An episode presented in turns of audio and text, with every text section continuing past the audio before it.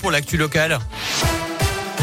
Et à la une, eh bien J-2 avant la grande mobilisation prévue dans l'éducation nationale, malgré le nouvel allègement du protocole sanitaire dans les écoles.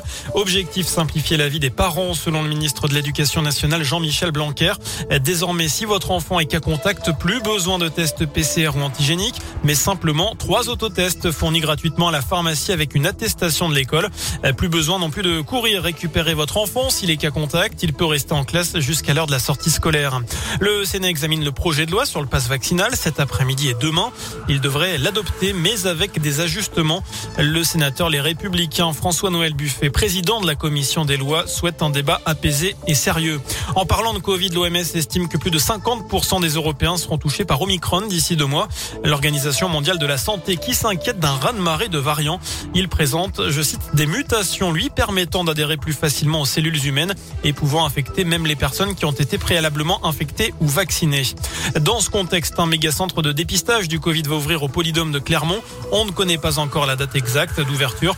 Par ailleurs, l'ARS du Puy-de-Dôme lance un numéro unique afin de répondre aux parents sur les différents protocoles sanitaires dans les écoles, celui dont je vous parlais à l'instant. Vous retrouvez le contact sur radioscoop.com. Et puis des lignes supplémentaires de vaccination vont être ouvertes dans le département, à savoir les 15 et 16 janvier et les 22 et 23 janvier au centre hospitalier d'Ambert. D'autres opérations de vaccination ponctuelles auront lieu à Maringue du 18 au 21 janvier et à Brassac-les-Mines le 22 janvier. À retenir aussi l'interpellation d'un cambrioleur présumé rue de Blanza à Clermont. C'était samedi aux alentours de 20h. Trois individus ont été aperçus en train de quitter les lieux à bord d'un véhicule. Les policiers ont tenté de l'intercepter, mais le conducteur a forcé le barrage avant qu'il ne percute des voitures en stationnement. Deux des occupants ont réussi à prendre la fuite, mais pas le chauffard, un homme de 49 ans originaire des Balkans. Jugé demain en comparution immédiate, il a été placé en détention provisoire.